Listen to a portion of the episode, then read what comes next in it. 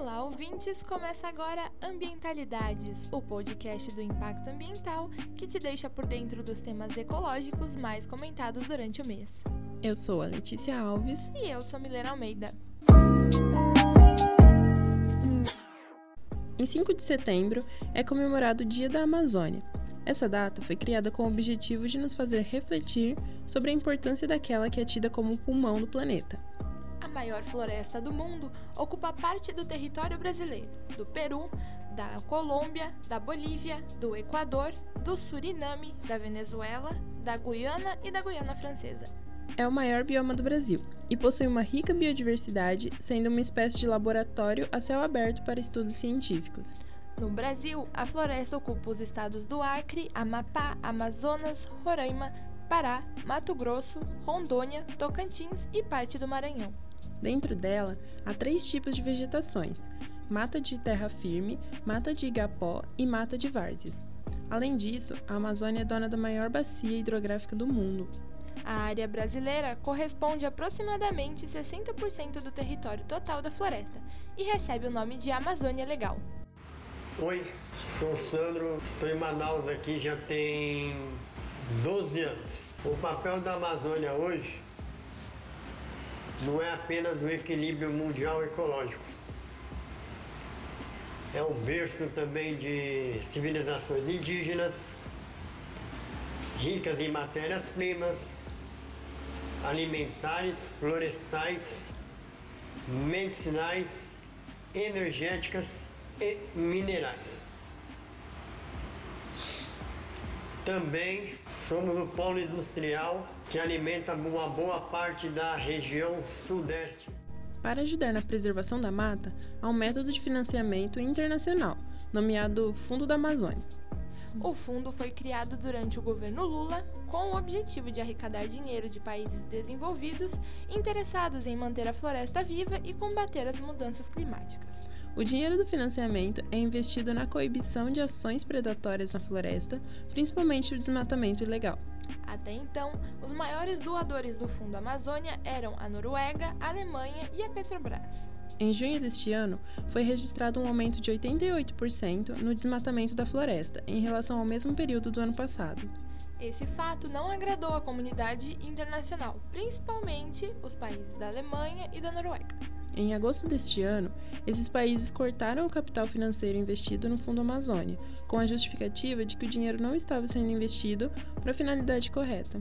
Outro fato que contribuiu para o corte do financiamento foi o aumento, entre os meses de julho e agosto, no número de queimadas na floresta amazônica. Vale ressaltar que as queimadas não são fenômenos naturais do bioma amazônico. Em contraposição ao cerrado, por exemplo, em que é comum acontecerem queimadas por se tratar de um bioma muito seco. Bom dia, meu nome é Bruno Orlandinho, eu sou de Cuiabá, Mato Grosso.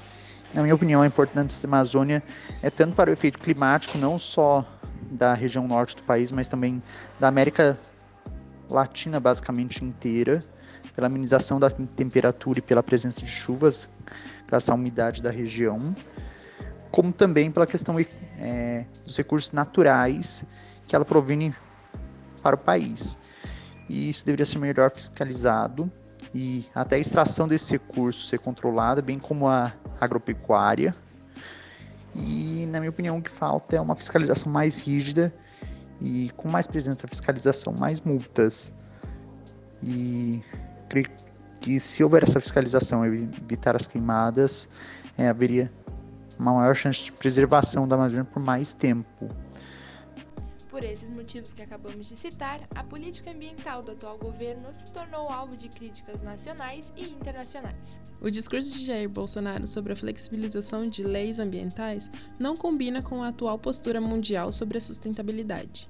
10 de agosto de 2019 entra para a história como o dia trágico em que teve início o que ficou conhecido como Dia do Fogo, em que produtores rurais queimaram diferentes pontos da floresta amazônica com o objetivo de liberar espaço para plantações. Essa ação gerou consequências, como a morte de muitos animais e plantas, além do fato de o dia ter ficado escuro em diversos lugares do país, como por exemplo na cidade de São Paulo, que escureceu às 3 horas da tarde. E por falar em São Paulo, você sabia que a chuva da região sudeste depende da floresta? São os ventos e a transpiração das árvores da Amazônia que garantem a pluviosidade daqui. Além disso tudo, é na Amazônia onde diversos povos indígenas encontram seu lar ancestral e a possibilidade de preservação de sua cultura. E para mim, a importância da Amazônia reside principalmente no poder de manutenção do clima global que ela tem, sabe, junto com outras florestas tropicais. Porque se a gente for ver, é primeiro que a floresta tem um grande estoque de carbono. Se a gente derrubar e queimar essas árvores, a gente vai ter uma grande liberação de carbono para a atmosfera que com certeza vai é, aumentar o aquecimento global e o efeito estufa. E segundo, que a floresta ela tem um processo de evapotranspiração muito intenso. Tipo, a gente tem uma geração de umidade muito grande na Amazônia. E essa umidade atinge não só é, outras partes do mundo, mas principalmente a América do Sul, a, é, o, o centro-sul do Brasil, sabe? E também essa evapotranspiração que eu citei, ela forma verdadeiros é, rios voadores, ela forma correntes de umidade que vão atingir a região centro-oeste, a região sul, sudeste e outros países vizinhos do Brasil na América do Sul. É, ou seja, é, a umidade que vem da Amazônia é fundamental para a gente conseguir manter o regime de chuvas é, da região centro-sul do país, da região mais rica e produtiva do país, sabe? Isso sem contar que a floresta é como se fosse um patrimônio da humanidade, sabe? Porque ela tem é a maior reserva de biodiversidade do mundo. Ela tem uma flora, uma fauna exuberantes e tem muita coisa lá que a gente não conhece ainda. Tem muitas plantas que podem ter uso medicinal, muitas coisas que podem ser usadas para biotecnologia que a gente até desconhece, entendeu? Então, como a gente pode destruir algo que tem um potencial muito grande para a humanidade, entendeu? Meu nome é Marcela Franco. Eu sou de Salvador e para mim a importância da Amazônia está muito ligada ao conceito de conscientização é, da natureza. Então, quando é, a primeira vez que eu ouvi sobre cuidar da natureza, é, oxigênio, porque precisamos ter muita árvore e não matar as árvores, estava ligado à Amazônia. E também passa aquele sentimento de segurança, mesmo sabendo que ela não é o pulmão do mundo e tudo mais, como diz o senso comum. Passa uma segurança você saber que tem um, um um ambiente cercado de um ecossistema cercado de seres vivos ali e passa uma segurança em relação a existe um ecossistema ali cercado de seres vivos e que pode nos ajudar a, em relação ao clima, em relação a todas as questões da natureza, né? E outra questão muito importante é a questão indígena. A gente sabe que no Brasil houve um genocídio enorme dessa população que foi muitas vezes expulsa de seus territórios, vendo a floresta que eles, que eles viviam sendo derrubada para serem construídas cidades, pastagens, é, terras para agricultura.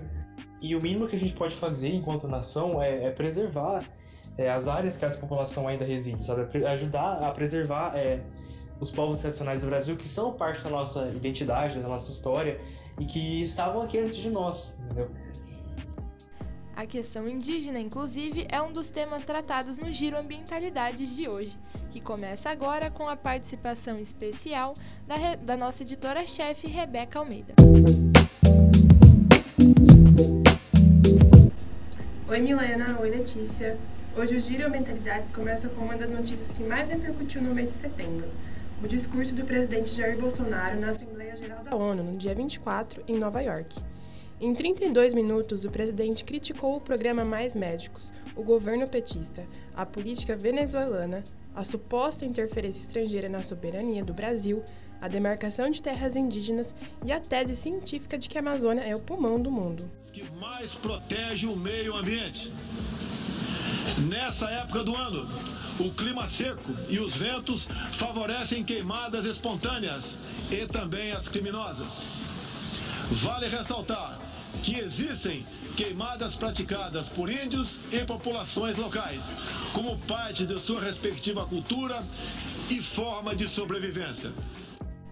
Em uma cúpula marcada pela pauta do meio ambiente e a importância da sustentabilidade, em que inclusive a ativista ambiental Greta Thunberg discursou, a fala de Bolsonaro desgasta a imagem do Brasil na concepção internacional. People are suffering. People are dying. Entire ecosystems are collapsing. We are in the beginning of a mass extinction, and all you can talk about is money. E falando em Assembleia Geral da ONU, Bolsonaro não foi sozinho representar o Brasil na reunião. Junto dele, e endossando suas posições, estava a indígena Yassani Calapalo, que assumiu protagonismo em diversas discussões durante esse mês. Contrária às lideranças indígenas brasileiras, Yassani defende pautas da extrema-direita, como a não demarcação de terras indígenas, e aprova as ideias de Jair Bolsonaro, como a de que as queimadas na Amazônia tiveram início pela ação de ONGs da região. De acordo com Kailu Rodarte Kamayurá, responsável pela representação legal das mulheres no Xingu, em entrevista ao portal G1 de Notícias, Yassani não representa os índios brasileiros e seu apoio ao atual presidente é uma traição aos povos indígenas. Nós finalizamos o Giro Mentalidade de hoje com a notícia de que, até o momento, oito estados do Nordeste brasileiro registraram contaminação de seus litorais pelo vazamento de óleo petrolífero, que teve início no começo do mês de setembro. A origem do vazamento ainda não foi identificada, mas, de acordo com a Petrobras, em entrevista ao jornal El País, o produto não foi produzido no Brasil e o mais provável é que tenha vindo de algum navio estrangeiro. O IBAMA tem realizado ações de limpeza em todos os focos de contaminação e divulgou que ainda não houve registro de contágio de peixes e crustáceos, mas seis tartarugas marinhas e uma ave já morreram em decorrência do contato com o óleo. Eu sou Rebeca Almeida e o Gira Mentalidades fica por aqui. Por mais conteúdos ecológicos, fique ligado no site www.impactonesp.com.br. E com isso, finalizamos também a nossa edição do podcast. Agradecemos a colaboração da repórter Maria Eduarda Vieira e de nossos entrevistados. Pauta, produção e edição de Milena Almeida. Edição de som e produção de Letícia Alves. Eu sou Milena Almeida. E eu sou a Letícia Alves. E aí, o que você fez pelo meio ambiente hoje?